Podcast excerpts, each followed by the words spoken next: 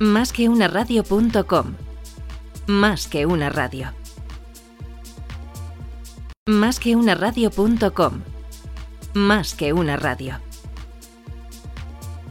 Escúchanos en iTunes, iBooks, SoundCloud, TuneIn, en YouTube y por supuesto en nuestra web, másqueunaradio.com. Sé que hay pobres con dinero, Cuentas y cuentos. ricos que duermen en el suelo. Sé que hay quien sueña en un cajero. Cuentas y cuentos. Sé que quiero, sé quién soy. Sé que vendo y sé que doy. Y sé que hay quien vale lo que tiene. Todo lo que siempre quisiste saber de las finanzas de tu empresa Hay quien tiene lo que puede. y no te atreviste a preguntar. Hay quien sueña y busca lo que quiere. Dirigido y presentado por José María Casero. Soñaré y soñaré. Cuentas y cuentos. Voy a hacer una fortuna con lo mucho que te quiero. Lo que más vale con dinero. Voy a hacer una hipoteca y a empeñar el firmamento. Juego todo Buenos días, entusiastas de las finanzas y bienvenidos a un nuevo programa de Cuentas y Cuentos, el programa que dirijo y presento todos los miércoles a las doce y media, aunque hoy pasan cinco minutitos de esa hora, en másqueunaradio.com, poniendo orden y haciendo que nos escuches y nos veas en rigurosísimo directo. Tenemos a Conchi Burgos. Buenos días, Conchi, ¿cómo Hola, estás? buenos días, ¿qué tal, José María? Pues yo hoy estoy entusiasmado, Conchi. Sí, Eh, a bueno, ver, yo ¿por qué? ya casi que todos los días vengo entusiasmado, entusiasmas. no vaya casi que no es una noticia. Eh, es un día muy muy especial porque bueno venimos con varios con varios estrenos muy muy interesantes y el programa de hoy lo hemos titulado Businesslandia. Pero antes de empezar con ello, recordad que nos podéis escuchar en directo en la web de masconaradio.com y en nuestras apps para iOS y Android, incluso desde vuestro coche. Y si nos queréis ver también en riguroso directo, podéis hacerlo a través de nuestra cuenta de Twitter Periscope, más que una radio. Y si nos queréis seguir en Instagram y en LinkedIn, buscad más que una radio y allí nos tenéis. ¿Queréis preguntarnos algo? Escríbenos a contenido arroba más que una o envíanos las preguntas al WhatsApp 648 550 456 con el hashtag cuentas y cuentos. Nos encantan tus preguntas. Y ahora sí, vamos al lío. Hoy os decía que es un programa de estrenos, que es lo que me tiene emocionado. Y el primer estreno es de David Rial Robisco, que se estrena ya como colaborador. Te hicimos una entrevista, te hice una entrevista hace unas semanas ya. Y ahora toca estrenarse como colaborador. ¿Cómo estás, David? Buenos días, encantado de compartir mesa contigo. Mesa y alguna cosa más que vamos a compartir eh, esta mañana, aparte del programa, ¿no? Bueno, bueno, vamos, vamos a ello. ¿Por qué hemos llamado al programa de hoy Businesslandia? Pues porque hoy estrenamos la primera radionovela de empresa del mundo. Eso suena fuerte, ¿eh? Bueno, no sé si será la primera. del Yo creo que es la ser. primera y la única. Nadie está tan loco como para meterse en este fandango. Vamos a ir desgranando las aventuras y desventuras de dos emprendedores, de dos amigos emprendedores. Y luego en las secciones lo que iremos haciendo es desgranar esas, esos aciertos, esas equivocaciones, porque no todo va, va a ser bonito. Lo hablábamos antes de empezar el programa. No todo va a ser bonito, no todo va a ser de color de rosa, porque no lo es. Entonces, eh, Conchi, si te parece esa musiquilla que hemos preparado como BSO, como banda sonora de la telenovela.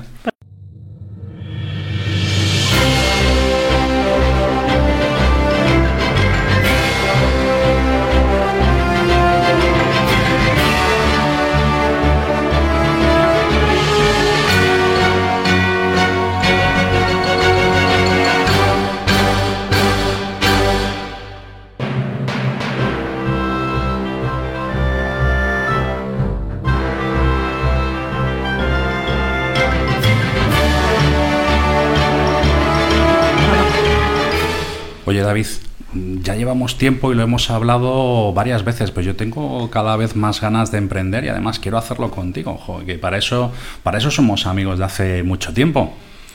Venga, ¿y qué nos planteamos hacer? Ale? ¿Tú tienes alguna idea de hacer algo? Porque sí, queremos hacer algo, pero, pero algo que, que hagamos pasta, de verdad. Que hagamos pasta, que, que tenga también ese componente bonito y romántico de, de salvar al planeta, ¿no? Yo creo que si podemos hacer las dos cosas, eh, sería mucho más interesante. ¿Tienes alguna idea? Hombre, pues a ver, lo que está petando mucho, nosotros además que estamos aquí en Madrid, y lo que petaría muchísimo sería dedicarnos al tema del coche eléctrico, ¿no? Esto que, que, que ahora mola, que hay problemas para acceder a Madrid, que incluso se podría hacer luego un car sharing, se podría diversificar, no sé, esa un- idea sobre eso, ¿no? Que, que tiene que dejar también dinerete. Eso mola, eso mola. ¿Tú cuánta pasta puedes poner? Pues hombre, yo creo que ahora mismo eh, podría empezar a poner 75.000 euros. ¿Y tú? ¿Qué tal si me los dejas? Y luego te los devuelvo. Hombre, eh, bueno, tendríamos que hacerlo, pero, pero no soy cofidis, entonces habría que, habría que valorarlo, tendríamos que ver, porque luego, aparte de esto, cómo nos vamos a repartir el, el capital, porque ya sabes que esto tenemos que, que verlo. Pues hombre, tú pones los 75.000 tuyos, pones los 75.000 míos y vamos al 50%. Yo luego te los devuelvo con trabajo. Y luego me los devuelves con trabajo. Qué o con dinero, cómo lo hacemos. Mm, Porque claro, bueno. yo que me viene un poco mal, o, o qué hacemos. Pues, pues, pues no lo sé, pero bueno, no, no, no tiene mala, pun- mala, mala pinta. Lo que sí, pues oye, si, si estamos pensando que vamos a hacer dinero, ¿no? Igual lo que tenemos que hacer es, es echar adelante, e ir viendo distintas, distintas circunstancias, ¿no? Yo a lo mejor a ti no te los prestaba, ¿eh? Fíjate. Bueno, todo depende de las garantías que me puedas dar y lo que pongamos por escrito. Oye, pero aparte de esto, que a lo mejor es un poco pronto, eh, ¿podemos arrancar tú y yo solos o crees que nos hace falta algún socio? Porque claro, tú sabes mucho de lo tuyo, mm, yo puedo saber mucho de lo mío, pero pues a lo mejor a nivel comercial o a nivel de operaciones o a nivel de cadena de producción si estamos en ese modelo pues pues no lo tengo claro eso no sé si lo vamos a poder eh, conseguir nosotros y comercial también nos hace falta. bueno por eso ¿Y, qué hacemos? que- ¿qué ¿Los, hacemos? los, los metemos dentro del accionariado? ¿Tú crees que vamos a generar suficiente dinero para poderles pagar o, o les invitamos? Eh, ¿Conoces a alguien o tienes algún amigo? Podríamos pensar en alguien de operaciones. Sí, yo conozco una persona que hace temas de baterías, de baterías eléctricas. ¿Vale? Necesitaríamos a alguien también de motores. Bien. ¿Y qué le proponemos? que- bueno, por eso te digo que quizá si no vamos a tener dinero sería interesante poderles, poderles invitar, ver si pueden poner pasta e invitarles a la sociedad y, poder ver. Bueno, si crees que vamos a poder hacer pasta de una forma más o menos rápido, siempre nos podemos plantear el tema de- de contratarles como empleados, aunque eso ya sabes que los costes que conlleva pues puede ser complicado. Pero una cosa antes de empezar. ¿Tú qué quieres hacer con la empresa? ¿Quieres trabajar muchas horas? ¿Quieres trabajar pocas horas? ¿Quieres venderla? ¿Qué quieres hacer? A ver, yo soy. Yo ya soy muy mayor, con lo cual yo lo que quiero es pasármelo bien y trabajar lo menos posible, ganando lo máximo posible. Ya, pero es que eso no es posible. ¿Cómo que no es posible? Se tiene que poder hacer un bombazo como esas características, un coche eléctrico, poder hacer distintas cosas. ¿No? Sí, esto es ponerse manos a la obra y, y- y en unos meses eh, tenerlo arreglado. Sí, pero si... A ver, si yo, por ejemplo, imagínate que invitamos a esta persona de las baterías eléctricas y él nos exige que estemos ahí trabajando, ¿qué, qué vamos a hacer? Bueno, hombre, trabajar ocho horas tampoco es ningún problema, se pueden trabajar sin ningún tipo de problema. Venga. ¿Y cuánto quieres facturar? ¿Cuánto quiero facturar? Hombre, primero tendremos que ver por dónde empezamos, ¿no? Que nos hace falta para empezar a, a construir. Venga. Porque, porque, a ver, hay, hay una cosa, hay una cosa interesante. Eh, porque tú no me has dicho tu opinión de eso del coche eléctrico. Mm, ¿Tú cómo lo ves? Pues eh, veo que el Bueno. mercado es un bombazo, pero no tengo ni idea. Técnicamente. Hace poco ha salido una noticia de que hay una empresa que ha desechado el tema este del coche eléctrico. Dyson me parece que es. ¿Y la ley? ¿Que cuánto dinero había metido? Pues me imagino que el que le haya dado la gana. y millones y millones. de libras. Bueno, em, entonces a lo mejor lo que deberíamos de hacer es plantearnos si realmente ese sector es el más interesante para nosotros o no, por un tema de, de dominio, de, de- Porque, hombre, a mí me pasa lo mismo. Yo saber, saber, eh, sé poco. Creo que puede ser una buena idea de negocio, pero tampoco he hecho un análisis profundo del tema. ¿Dominas algún sector? ¿Tienes alguna cosa que creas que podamos hacer? A mí hay dos temas que me gustan. Uno es alimentación, en todos los sentidos, desde fabricación hasta restauración. Aunque la restauración no me gustaría estar en el restaurante. Vale. No. Y otro tema es tema de, de fabricación industrial. Esos dos. Vale. Pues yo creo que como mi punto de vista es más financiero y he tocado los dos sectores, nos podríamos adaptar al que más nos pueda gustar. ¿Vale? Al que, al que nos sintamos más seguro y quizá volver a lo que hablábamos antes. eh, en ese aspecto, a lo mejor la oferta de socios o las necesidades de recursos son menores, con lo cual sí podríamos ir en un momento dado a más a contratación que a socios. Yo que socios quiero pocos, ¿eh? Y luego tú y yo, ¿cómo lo vamos a hacer? ¿Al 50-50 hay que nos bloqueemos o, cómo lo- o quieres ser tú mayoritario? Hombre, a ver, si me estás diciendo que hay que trabajar muchas horas, si estamos diciendo que yo te voy a hacer un préstamo, pues eh, no me queda del todo claro que tengamos que ir al 50-50, efectivamente. ¿Cuándo cual, quieres? eh, pues hombre, yo te diría que tendríamos que estar en un 55-45. ¿Vale? De forma que además, como decías, no nos bloqueemos. ¿Vale? Venga, si pones la pasta, Vale. no problema. Oye, hacemos, eh, eso te- ya sabes que hay que hacer la escritura, los, los estatutos, pero además de esto, eh, está habiendo temas de hacer pactos de socios, pactos de áreas, bueno, pactos para aburrir. Eh, hacemos, lo documentamos todo bien desde el principio, o oye, chico, como somos amigos, podemos ir pasando de este tema. Y ya más adelante, porque aquí lo importante a lo mejor es ponernos en marcha cuanto antes. Sí, lo que pasa es que me, da- me da miedo hacer un pacto contigo porque tú has hecho derecho, que has terminado ahora además de todo el tema de empresariales y seguro que me pones algún resquicio legal que yo no conozca y luego me... no, que somos amigos, ya te estoy diciendo que no hay ningún problema, que vamos hacia adelante sin, sin mucho más. ¿Y qué pondrías en el pacto de socios? Pues hombre, yo creo que ahí en el pacto de socios lo primero que tenemos que hacer, si queremos ser, seguir siendo buenos amigos, antes de arrancar la empresa deberíamos de ser un poco enemigos. ¿Cuán- cuánto de enemigos? ¿Cuánto de enemigos? Pues vamos a ponerlo un poquito por escrito todo, vamos a ver cómo nos organizamos, qué vamos a hacer si discutimos, indudablemente, cómo vamos a facilitar o cómo vamos a hacer una salida o no si llegara el caso, ¿de acuerdo? Es decir, cómo nos podemos divorciar sin que eso afecte realmente ni al patrimonio ni a las capacidades de la empresa si llegara el caso, ¿te parece? Un poco todas esas cosas, ¿no? Y a mí también, antes del pacto de socio, me gustaría que hiciésemos eh, qué quieres hacer tú con la empresa, yo también te lo pongo, Ujú. cuánto dinero quieres ganar, cuánto tiempo quieres estar, eh, qué gente quieres meter, si queremos exprimir a la gente que esté con nosotros o no, si queremos solo dinero o no queremos dinero, qué tipo de cliente vamos a coger y hacemos el pacto de socios también. Sí, yo creo que eso es ir un poquito más allá de los pactos, entre comillas, ver un poco que los valores que tenemos van, van alineados y que entendemos la empresa de la misma forma, yo creo que sería lo más interesante, ¿no? Por- para poder arrancarla y poderlo tener en cuenta. ¿Vale?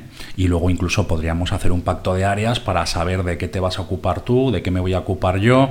Eh, a ver, esto siempre se puede hacer de dos formas. Podemos mm, hacer como si fueran partes de un submarino o podemos decir que esto efectivamente es una empresa, pero tenemos que saber cada uno de nosotros nuestra responsabilidad y nuestra y nuestro foco de trabajo, no nuestra exclusividad, ¿vale? No lo, no lo entendamos mal si queremos empezar con buen pie. ¿Y, qué te parece que pongas tú la pasta y yo sea el jefe de todo? Bueno, pero tú puedes ser el jefe, yo puedo ser el presidente, no pasa nada. O sea, si lo ponemos así, si oye, si lo que nos mola son los cargos, mm, es cuestión de hablarlo y no tenemos ningún problema. Claro, es que yo con empresas así, cada uno con su departamento, yo siempre he tenido problemas. Hace falta una persona que mande.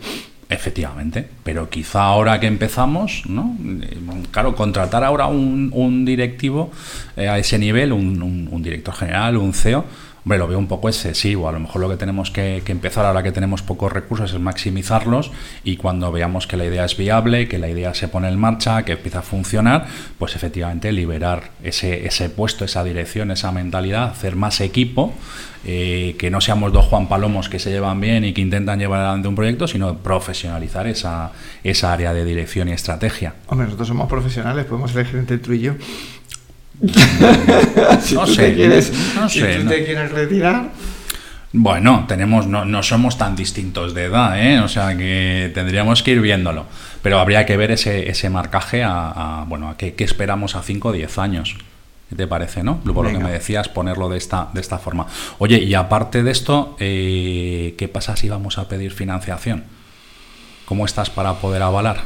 Pues si no tengo dinero para poner, imagínate para avalar. Además, avalar no quiero. Bueno, pues eso va a poder ser un problema, indudablemente. Pero bueno, lo vamos a ir viendo y lo vamos a ir tratando, ¿te parece? Pues tú Porque eres el experto de la financiación alternativa, ¿no? Mm, Bueno, pero El ahora mismo, ahora mismo ya te digo que esto no es elegible dentro ni para un banco ni para ni para una fintech, desde luego. Entonces habría que ver cómo lo podemos silvanar.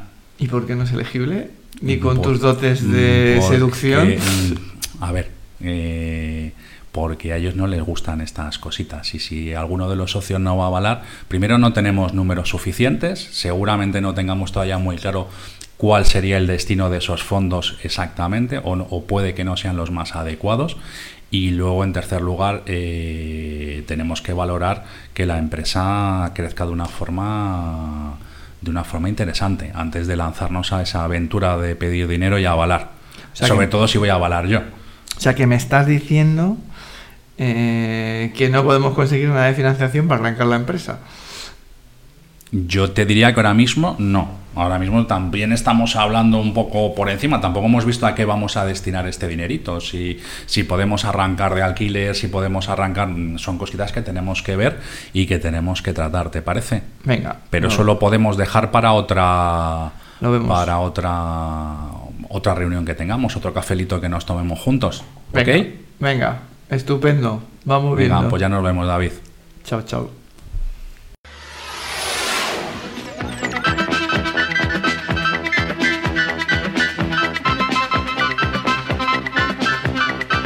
Aterrizando números. Comprende, domina y comunica tus números. Aterrizando números.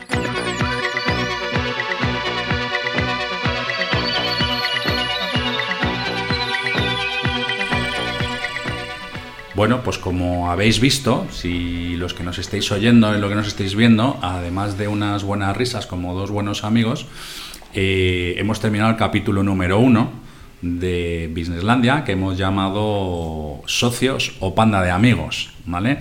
En la que efectivamente no ha quedado nada claro. Esto es una de las cosas que suele pasar, David, que no suele quedar nada claro. Eh, y, en realidad es que sería peligroso que en una primera reunión de aproximación quedara todo absolutamente claro. Eso es como quedar con una persona el primer día y salir con ella. O, peor aún, casarte ya directamente. Ir más allá, no sé si casarte o ser O pareja. ¿vale? No me quiero meter efectivamente. Bueno, vale. Eh, ¿qué, qué cosas, ¿Qué cosas, porque ahora lo que toca es que desgranemos un poquito a nivel, a nivel números, qué cosas eh, en esta conversación, que pese a que, bueno, pues no deja de ser una radionovela, o eso es lo que nos hemos planteado tú y yo, no deja de ser una conversación que sí, yo creo que hemos mantenido los dos en algún momento dado, que yo y tú también eh, podemos oír en determinados ámbitos y podemos ver en alguna cafetería, yo sigo viéndolo de vez en cuando, eh, y sin embargo estamos viendo que, que, que- que sigue siendo el mismo tema, es decir, un poco todo informal, todo sin, sin unos pactos, todo sin una, sin una fórmula, todo sin una etiqueta, por decirlo de alguna forma. Y, y entonces eh, a mí me gustaría lo primero hablar contigo del tema de los pactos, que yo creo que es un tema importante. ¿Pactos sí o pactos no? Yo creo que antes de los pactos está el tema de los valores. Que Perfecto. dices tú, eh, no me voy a casar con una persona que no conozco. Vale. Porque los pactos, los socios que tienen dinero y tienen buenos abogados, siempre los levantan. Haces constituir la sociedad y luego los que tienen dinero, si la sociedad va bien, te disuelven. Te disuelven es que ponen más dinero, aumentan el capital social y tú si tenías un 25% te quedas con un 1% y a partir de ahí tu peso en la empresa es mínimo. Y yo creo que hay que saber, como con las parejas, con quién te estás jugando los cuartos.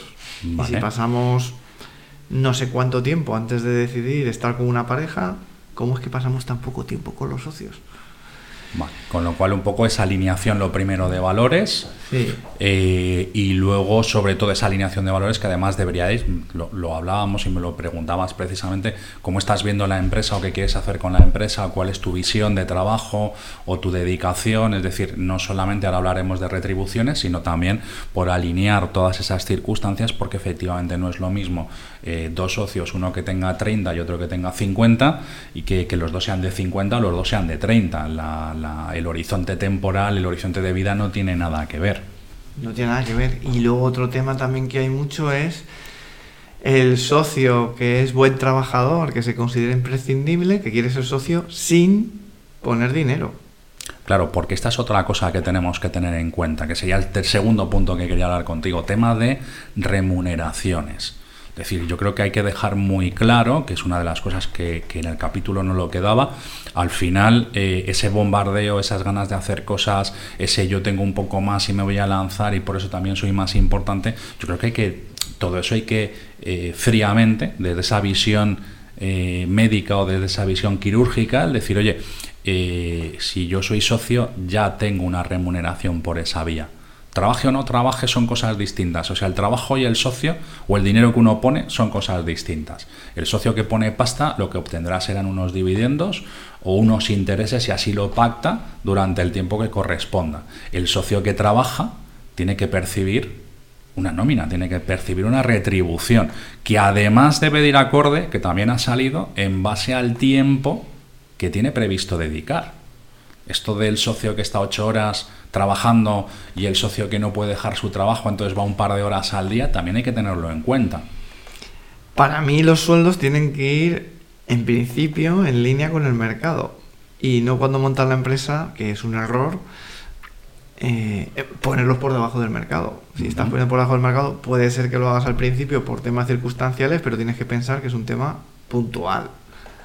Tienes que estar en mercado. Y como bien has dicho, una cosa es ser socio y coger dividendos, que los primeros años no los vas a coger, Perfecto. porque no se genera dinero, porque si se genera hay que reinvertir, y otra cosa es ser trabajador. Y otra cosa es querer ser trabajador, socio y de todo sin agregar, ni avalar, ni poner nada. O sea, no, es que la empresa se monta porque yo estoy aquí, pues tú serás un buen asalariado, porque el socio al final está poniendo su pasta que la va a perder y tú no estás poniendo nada más que tu trabajo. Vamos, mensaje claro porque hay muchos malentendidos de gente que no, yo no pongo, me lo pagas con el trabajo y tal. Pero pues tú serás un buen trabajador, pero no vas a ser un socio. Porque el socio es que además está jugándose su patrimonio, sobre todo cuando está avalando, que bueno, ya hablamos en el otro capítulo, que avalar mm, nada de nada. Nada de nada. Si luego hablamos de ello. Luego sí. hablamos de ello y lo dejamos un poquito más Pues claro. Lo, de- lo dejo fuera, pero sí que hay mucha gente que tiene esa jeta de decir que, que no, que por, por trabajar que te lo pongan. Pues no, si tienes que pedir dinero lo pides al banco y lo pones o lo que sea, pero que te lo pongan los demás. mm, tú me lo has puesto a mí porque nos llevamos bien, pero yo a ti no te lo pondría ni a ti ni a nadie. Vale. Oye, eh, un- seguimos con el tema de remuneraciones. Tenemos claro, el socio que invierte, que pone dinero, obtendrá vía dividendos o vía interés y así se pacta, ¿de acuerdo? Eh, el socio que trabaja recibirá su remuneración, su sueldo, su salario por ese trabajo que realiza. Nos queda una, una situación. Ese socio que ha estado trabajando, que ha estado desarrollando, o que eh, o bien una aplicación, o bien un proyecto, o bien algo, ¿vale? Algo, vamos a llamar, que se pueda tangibilizar, aunque no sea ni una máquina, ni un... eh, co- con este socio que hacemos. Porque a lo mejor no tiene dinero, pero lo que él ha hecho sí es necesario para poner en marcha la empresa. Pues aquí vamos a discutir tú y yo porque para mí, eh, yo para mí no es socio. para mí no es socio. O tiene algo que sea completamente diferencial, o vuelvo al punto anterior, para mí es un buen trabajador. O le compro la idea, o lo que sea, o se le compra la idea, o esa idea se valora y se pone dentro. Pero tiene que ser algo tan tangible ¿Vale? que dé dinero de forma inmediata que si no, yo no lo compraría. Vale, es decir, si, si es un trabajo lo que está haciendo, pues al final lo que hay que hacer es pagarle, ¿vale? Sería un tema de salario y se podría incorporar a la empresa como asalariado. Sí, Si no te he entendido si, mal. Si yo le pago y quiere ser socio, No, pues que, coja, que coja ese dinero y lo ponga en la capital social. Por ejemplo, eh, otra cosa que se le podría hacer sería si, esa, si hay esa diferenciación y se compromete con los valores societarios, es decir, no solamente con, con- la visión, sino también con, con los temas de avales, con los temas de seguimiento, con, esa política que se defina, eh, se podría coger eso que ha hecho, insisto, ya con un perfil bien diferenciado e importante para la compañía, el podérselo valorar y dárselo en acciones, puesto que podría suponer algo realmente diferenciador, o en un momento dado lo que se le puede hacer es arrendárselo durante X meses, durante X lo que fuera, que vendría a ser un poco el tema de, del asalariado, ¿no? Dos, dos, tres remuneraciones en principio totalmente distintas. La de socio inversor, que pone dinero, socio trabajador, que lo que va a hacer es recibir un salario, mejor que no sea socio, que sea asalariado, Sí. y ese socio, ese pre negocio que desarrolla algo diferenciador realmente importante para la compañía, que podríamos tener esas varias opciones para poder llevarlas adelante. ¿Te parece? Me ha gustado lo del arrendamiento, no, nunca ha entrado en mi cabeza, pero puede ser. Puede ser socio trabajador si has puesto dinero para la empresa. Correcto. Si no, Correcto. eres trabajador. Si no eres trabajador, más. siempre, para no confundir. Oye, ¿por qué crees que cuando empezamos, muchas veces, yo creo que a todos nos ha pasado, y detectamos que nos falta un perfil, buscamos socios? Pensamos que las personas no se van a ir de la empresa cuando es socio de la empresa. Y que va a estar más vinculado. Y también se da un porcentaje de acciones a las personas de la empresa. Porque van a estar más vinculados. Pero. mm, Lo cual sería. mm, Yo más o menos ahora te comparto mi visión de, de por qué, de dónde está el germen de esa situación. Por, por- pensar que haces equipo. Yo, por ejemplo, me dices, yo si metiera algún socio de la empresa donde estoy que no estuviera en el accionario y tuviera que entrar, y tuviera que entrar, me- no metería un socio financiero ni un socio industrial, nada. Yo metería un socio que trajera eh, clientes, pero de forma inmediata. Es decir, tú me vas a traer clientes, pues entras de socio. Pero para el resto de cosas, una, o sea, tú levantas capital en una startup y te compra un fondo de inversión y lo único que te está poniendo es una persona en el comité de dirección para exprimirte, para sacarte dinero, para que se lo lleven ellos, porque te diluyen. No, Vale, entonces fíjate. em, es mi opinión, ¿eh? No, no, no, no, totalmente, totalmente personalizable y totalmente eh, y, y la comparto además. Yo creo que cuando elegimos socios te decía, yo creo que el germen de esa situación de mm, voy a lanzar una idea, tengo una idea mega chula, eh, que de la que además me enamoro. Ahora hablaremos de los enamoramientos para determinadas cosas. Eh, lo primero que sentimos es un miedo se activa esa parte de nuestro cerebro, esa parte reptiliana que tenemos de cerebro que nos protege y activamos eh, ese componente, te decía, de miedo y entonces decidimos, oye, yo no quiero ir solo, no me siento seguro, necesito ir acompañado, ¿vale? Entonces prefiero, creo que por ahí hay una frase que dice, prefiero llorar acompañado que reír solo. Entonces, yo creo que un poco el germen está ahí, cuando en realidad, como tú muy bien decías, lo que tengo que ver es, eh, esto no quiere decir que no tengamos que tener socios nunca, sino que el socio que realmente se incorpora a la empresa tiene que aportar un valor diferencial importante. Es decir, si nuestra mayor debilidad está en un punto comercial, pues a lo mejor sí es cuestión de contar con ese perfil, o si nuestro componente es más industrial, a lo mejor más un tema de producción, pero que tenga un sentido importante y que efectivamente vaya eh, sobre ese planteamiento. Pero fíjate qué forma alternativa hay de, de que no seas socio y que no te equivoques y que tengas un periodo de noviazgo, que es tener una colaboración como asesor externo, como función externa, si es socio industrial o si es socio comercial. Y a partir de ahí decidir si va a entrar o no va a entrar. Tener un periodo de noviazgo que no sea con papeles de casarte, sino haberlo puesto a prueba. Ahí lo dejo. ahí lo dejas. No, no, es un tema interesante. Al final es verdad que todos tenemos que demostrar, no solamente hablar, sino demostrar que eso es así, ¿no? Que, que, no solamente digo que lo puedo conseguir, sino que lo vayamos viendo, que se vaya viendo, que se vaya valorando, que él también nos conozca. Al final el socio que entra en una compañía no deja de asumir también ciertos riesgos. Si él además pone pasta, que es lo ideal, es decir, entrar socios por sin poner un clavel no, no corresponde, con lo cual yo creo que eso es un tema importantísimo. Con lo cual, insisto, pactos sí, siempre y cuando primero hayamos visto valores, hayamos visto alineación, hayamos visto compromiso similar, igual muchas veces no es posible, eh, pero sí al menos similar con esos conceptos. Remuneraciones, como hemos visto, en las tres, eh, al menos en los tres grandes grupos de situaciones que se nos pueden dar, y, luego intentar hacer las formas eh, de las cosas de otra forma, ¿no? el, no ir directamente a cubrir ese miedo, eh, a cubrir esa necesidad, a cubrir esa carencia, porque muchas veces se pueden conseguir, se pueden hacer de, otra, de otras maneras y, además ser más seguro y apoyar mucho más el foco de la de la la, relación. de la relación, ¿vale? El, noviazgo es útil. Es útil, ¿no? Vale. Perfecto, perfecto. Pues, ¿qué te parece si nos vamos al laboratorio de financiación y seguimos un poquito desgranando todo esto que hay por ahí? Adelante.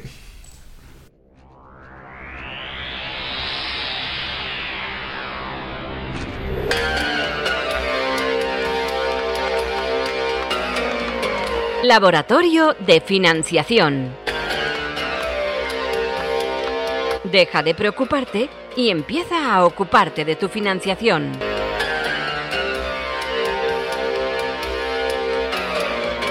Laboratorio de Financiación.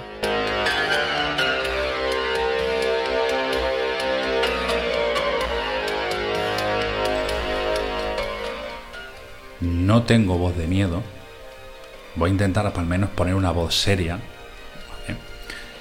porque el artículo 1911 del Código Civil dispone que el, del cumplimiento de las obligaciones responde el deudor con todos sus bienes presentes y futuros. Es decir, con carácter universal, con lo que tienes y con lo que tendrás.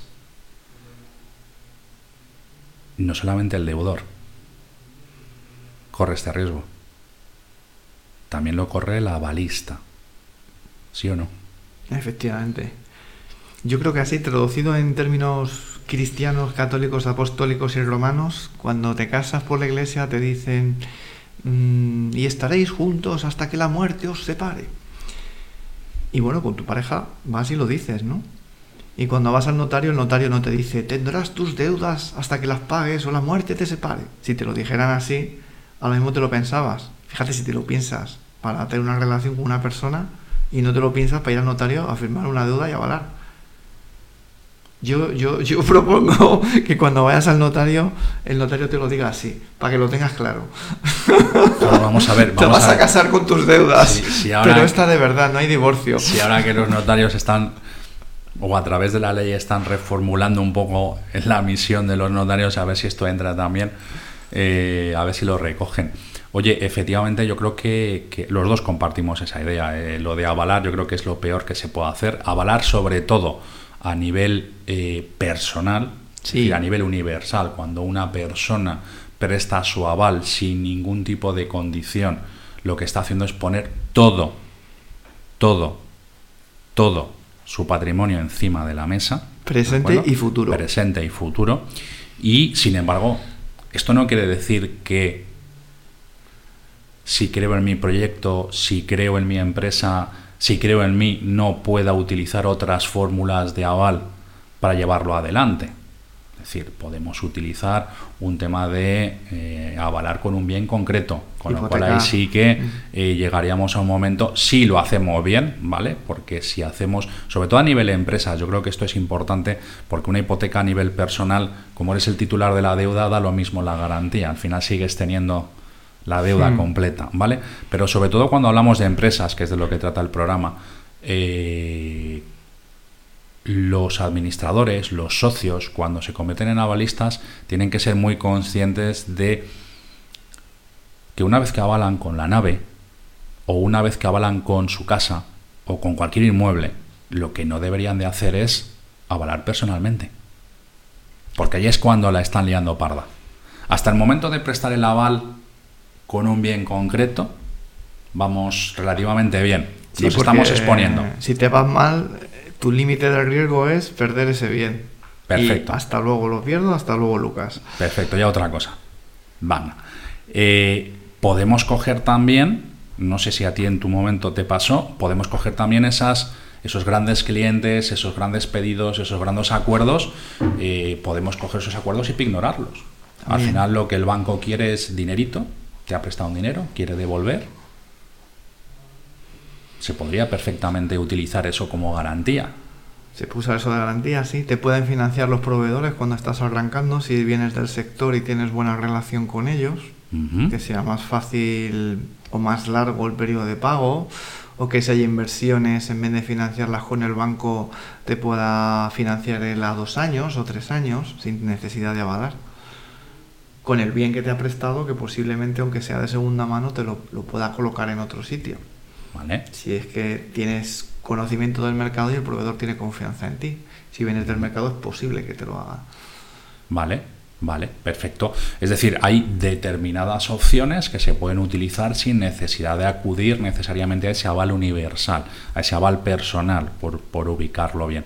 Y además tenemos otro tipo de financiación que no siempre tenemos que... Lo, lo que te quiero preguntar, a ver qué visión tienes, eh, es esa manía que tenemos todas las empresas de cuando tenemos la idea, aportamos automáticamente, rápidamente valoramos qué recursos nos hacen falta y la siguiente pregunta es cómo los voy a financiar. Y cuando hablo de cómo los voy a financiar, curiosamente, nadie habla de vender. Tú acabas de mencionar a los proveedores. Hmm. Pero eh, en, los casos que yo conozco, en la mayoría mm, no hablamos de proveedores, no hablan de clientes, no hablan de ventas, hablan directamente de ir a un banco. Sí, es un error. ¿No? El otro día mm, fui a una charla de emprendimiento que se llama El éxito del fracaso. Ahí coincidí con Bere Casillas y vi en YouTube un... Él no es financiero, es de la moda. Le fue muy mal, luego levantó la empresa y ahora le va bien otra vez.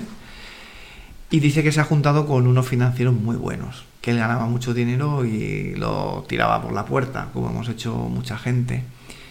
Y dice que su financiero, que es muy bueno, le dice siempre, ¿es deseable o necesario? y se me quedó grabada esa frase. Dije, mira que yo he sido financiero y nunca he hecho esa pregunta. ¿Es deseable o es necesario? Una muy buena pregunta. Pues al final se llama, entre comillas, no, sería exactamente una priorización, sino una selección real de las inversiones, ¿no? Eso es, porque si son deseables, entonces no inviertas. Así, directamente.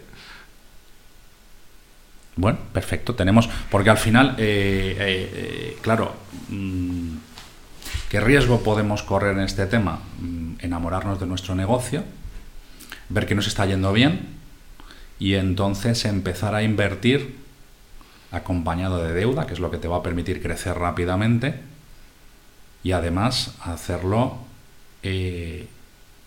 por previsiones. Sí, sí, eso lo he hecho yo y ha sido un error. Y cuando hay dinero lo que hay que hacer es guardar para cuando no haya. Tanto a nivel personal Sí, a todo, todo. Como a nivel. No, no, me refiero, no, pero no me refiero a nivel personal, a todo, por supuesto, ¿vale? Todos hemos visto, o casi todos hemos visto en la famosa definición de los dos abuelitos que había en YouTube, que, además es, es, muy cierto. Al final, si, si ganas lo que no cobras, pues vas mal. Y si eres capaz de ahorrar tres pesetas, pues, pues no sé si irás bien, pero desde luego irás bastante menos mal. Pero, pero efectivamente yo creo que hay mucha gente que lo que está haciendo es eh, creerse, enamorarse de nuestro negocio, plantear que esto va a continuar siempre de la misma forma, que los clientes siempre van a crecer y que las ventas siempre van a ir hacia arriba, y en base a esa creencia, que se refleja normalmente en las proyecciones financieras, eh, invertir. Y esto efectivamente yo creo que es un error. Pasar de 3.000 metros cuadrados a 10.000 metros cuadrados es una verdadera burrada, sobre todo cuando no lo tienes claro. Sí. Yo quiero que me cuentes una cosa o que me digas eh, un tema. Em, ¿Para qué sirve un plan estratégico y financiero? Eh, normalmente la gente dice que solo sirve para presentárselo a los bancos y conseguir pasta, para ir a las reuniones de accionistas y fardar. Yo creo que eso es lo que nadie se atreve a decir, pero es para lo que se usa. Un plan estratégico bueno significa que tú tienes que comunicar cuál es el objetivo de tu empresa, qué clientes vas a coger, qué productos son prioritarios, cuánto vas a crecer, cuál es el margen que vas a hacer. Comunicarlo internamente. Comunicarlo internamente significa que las personas del equipo pierdan tiempo de trabajo para entender el plan estratégico, que ellos puedan aportar ideas para que se consiga. Y a partir de ahí tener tres ideas claves al año de estos son los objetivos. Pues estos son los objetivos son, vamos a coger eh, clientes en estos países, vamos a promocionar esta gama de productos y vamos a ganar en margen un 0,5%. Y todo lo que en las reuniones internas de comité de dirección o cuando haya que tomar una decisión no estén alineadas con el plan estratégico y con esos objetivos anuales, sobran. Es decir, es decir, lo que tú estás planteando es usar ese plan estratégico que incluye el apartado financiero como un mapa, como una guía a seguir totalmente. Y si tú lo haces así y lo sigues de esta forma, siendo así de duro también, es decir, lo que no está incluido y la estrategia, porque lo que tampoco se puede hacer es andar cambiando de estrategia continuamente, pero si se hace así, se pueden alcanzar esas metas y se han definido bien indudablemente. Y se comparten. Tú y, tú y yo hacemos planes financieros los dos. Es imposible hacer un plan financiero de una empresa que no sabe lo que quiere conseguir. Correcto. Y entonces parece ser que en vez de ser ayudando a la financiación de las empresas, parece que somos el consultor vale. que ayuda a las personas a pensar cómo conseguirlo. Y no hacemos solo una labor financiera, sino una labor de financiación, estrategia, operaciones. Porque todo lo que pasa en la empresa se mide en los balances más en los indicadores de gestión que tiene que tener cada persona. Perfecto. Tú además has tenido una experiencia con la que si tienes un plan de negocio y lo sigues y lo has compartido y lo has alineado, se puede cumplir. Sí, se cumple. Y también has tenido en la misma empresa la experiencia de me despisto, me come el día a día. Hablábamos antes de profesionalizar la empresa, por mucho que nos guste una área, llega momentos en los que uno no está capacitado para continuar adelante, sino que necesita apoyos o incluso profesionalizar todavía más esa situación. Y cuando nos pierde el día a día, lo que nos puede pasar es que efectivamente no hagamos ese plan estratégico y en ese momento empecemos a desalinear distintas áreas del negocio y provoquemos un pequeño terremoto en la empresa. Sí, sí. David, y cuando llega ese terremoto, de repente lo que la gente es sigue estando enamorada de su proyecto y no se está dando cuenta que lo que tiene encima es un agujero negro. Sí, sí, cuando empiezas a perder pasta, mm, o sea, todo el dinero que hay en la cuenta se va inmediatamente y no te has enterado y no te has enterado. Vas al banco, vas que si no crees en tu proyecto, el banco tampoco, y necesitas una persona de fuera que diga, mira, o cambias de estrategia o vas a perder hasta la camisa, vas a meter en problemas a tu familia, no solo a ti, a tu familia, a tus hijos, a todo. Creo que en las personas hace falta que, que haya personas, en las empresas hace falta que haya personas que le digan a la dirección todo lo que no quiere escuchar la dirección tiene que asumir también que ese es su rol y al menos tiene que escuchar y reflexionar sobre lo que está oyendo.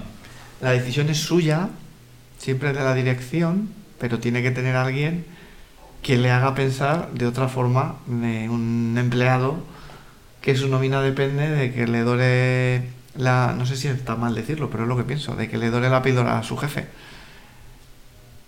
Bueno, estás aquí y estamos. Puedo decir lo que quiera.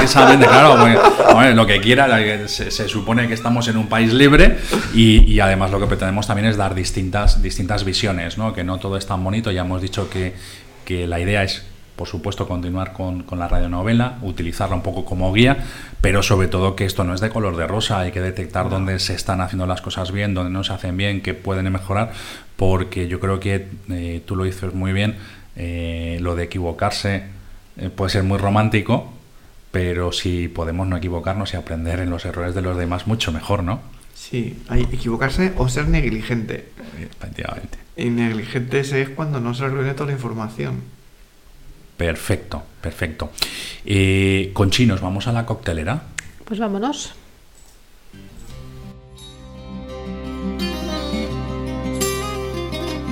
La coctelera. Retos, recomendaciones, entrevistas y lo que se nos ocurra.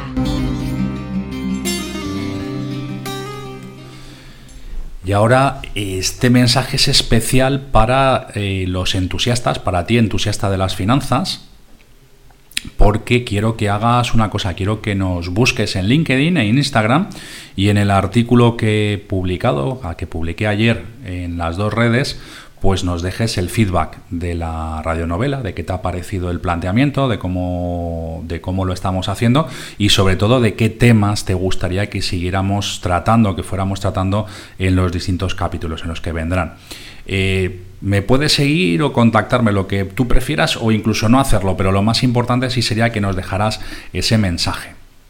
Y hoy quiero recomendar dos libros. Un libro muy interesante, que es un poco cabecera de cuando empecé. Yo creo que me llevé el primer trompazo, ¿de acuerdo? Yo siempre dije, digo, que he hecho dos másters, el máster del CEU y el, y el máster de la vida, ¿vale? Con un socio argentino que me dio un buen revolcón a todos los niveles, a casi todos los niveles, perdón. Y justo después eh, tuve la suerte de leer este libro y me quedaron muchísimas cosas claras, ¿vale? Es el libro negro del emprendedor de Fernando Trías de Bes, que me parece, pese a que es pequeñito, me parece un libro enorme de sabiduría. Eh, es un libro que me lo leí en su día, me lo he leído creo que un par de veces completo, pero lo que sí suelo hacer de vez en cuando es releerlo, releer algún capítulo eh, y además suele coincidir que cuando tiro mano de él normalmente voy a dar al capítulo que me hace más falta en ese momento, ¿no? Y una de las cosas, tiene un capítulo especial dedicado al tema de socios, que es al tema que comentábamos hoy, que recomiendo a todo el mundo que se lea. He dicho que recomendaba dos libros. El primero, el de Libro Negro del Emprendedor, y luego, eh, pues sobre todo, eh, quiero recomendaros el libro de, David, ¿vale? Eh, Lecciones de una quiebra. Me lo he leído, No me lo he podido leer, lo siento, en una hora y media. Eh, ni, ni, de tirón es una pena. Se puede leer, ¿vale? Pero tenía otras cosas que, que me lo han impedido. Pero me ha parecido un, una lección de, de, de striptease emocional, de striptease humano, para el que creo que además hay que ser muy humilde exponer de la forma que, lo has hecho, David, toda la situación, toda tu historia. No es un libro financiero, que nadie espere encontrar un libro financiero, pese a que tiene algunas pildoritas que pueden aclarar eh, cosas de una forma bastante interesante, pero, pero lo que más me ha llamado la atención es esa, ese striptease emocional y humano que has hecho y que te ha permitido, creo que ha sido un poco o mucho, eh, el que hayas lanzado tu vida, no tu carrera, porque la has cambiado totalmente, pero sí tu, tu, vida. Pues la verdad es que estoy muy contento con el libro. Salió el, el día 10, que creo que era jueves, no sé si miércoles o jueves. Uh -huh. Amazon tarda, si das una reseña, tarda en subirlas. Y hoy es el primer día que han empezado a aparecer las reseñas y, y tiene ya tres reseñas, uh -huh. eh, valorando pues un poco pues el tema de la honestidad, y el tema emocional. Y la verdad es que estoy muy contento. No es el primer libro que lanzo, que he lanzado otros de LinkedIn y han tardado en tener recomendaciones. Ahora tengo uno con 33 recomendaciones, pero uno que en el primer día ya tenga tres valoraciones, hoy una de cuatro estrellas y dos de cinco, pero todas con comentarios, uh -huh. pues me hace pensar que el libro no deja indiferente a, a las personas, sino que, que es un libro que al final, pues todo el mundo habla de negocios, de dinero, y detrás de todos los negocios hay personas, hay problemas y no hacemos las cosas porque nos dé la gana, sino porque además del negocio hay muchas cosas por detrás. Y creo que es bueno ponerlo en la mesa. A mí me parece, ya te digo, me ha parecido un, un, libro magnífico, creo que es así, creo que todos en mayor o menor medida nos hemos podido equivocar, hemos podido hacer las cosas, Eh, pero la experiencia que tú has llegado a vivir, eh, tener que quebrar la empresa, tener que quebrar tú mismo como persona, Personalmente, eh, con un coste no solamente económico, sino personal y, y familiar, yo creo que es muy, muy de agradecer esa historia, que no solamente que se vea el lado humano de esa circunstancia, lo que más interesante es que si alguien te conoce, como es mi caso, y no te conozco de aquella época, pero el ver que efectivamente detrás de un agujero negro puede haber, puede salir el sol, ¿De Sí. acuerdo? Con lo cual es importante, eh, se puede reconducir la situación de alguna forma, con, por supuesto con costes y con, y con el tiempo, pero se puede hacer. Con lo cual, bueno, yo te prometo que te voy a subir esa reseña, ¿vale? Cinco estrellas, por supuesto que sí, independientemente de que seas amigo, porque el libro yo creo que, que merece la pena. Creo que además puede ser ese libro que mucha gente eh, debería de tener de cabecera o llevarlo en el móvil, como es mi caso en, en- en mi Kindle, para de vez en cuando, eh, ante determinadas medidas o determinadas decisiones, echarle un ojo a algún capítulo. ¿Vale? Además está muy bien pensado porque está linkado, todos los capítulos y todos los subcapítulos están linkados, con lo cual es muy fácil eh, poder pasar de uno a otro. Sí, sí, y jo, mira, recuerdo una persona que me escribió, se lo leyó, me llamó de, de, de Perú con una empresa familiar de más de 50 años. Me dijo que no lo encontraba en amazon.com, le mandé yo el link porque no salía todavía. Y nada, me parece que a las 3 horas ya me escribió que se lo había leído.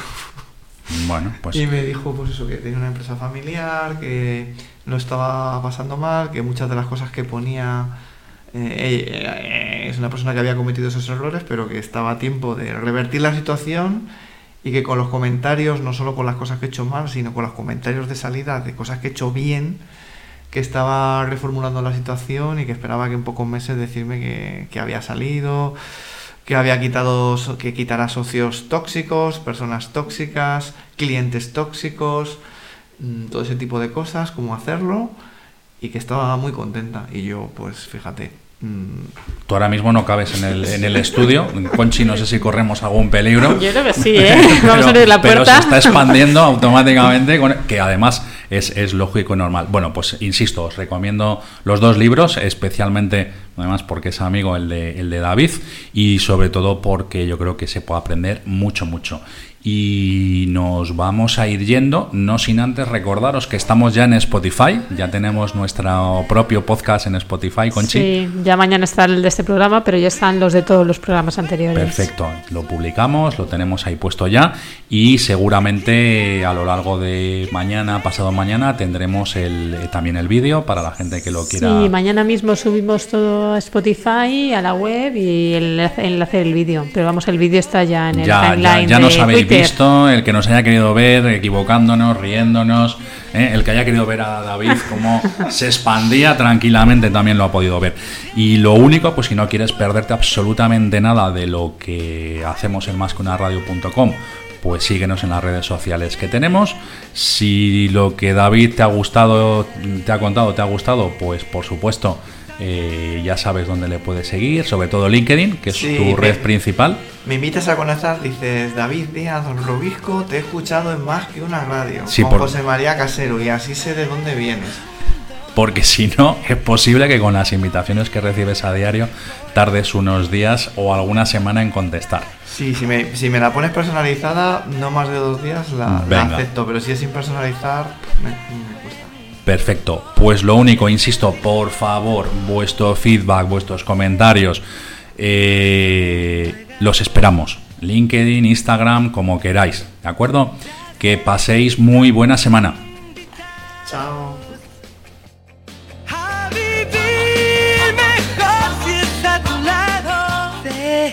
Que hay pobres con dinero, Cuentas y cuentos. ricos que duermen en el suelo. Sé que hay quien sueña en un cajero.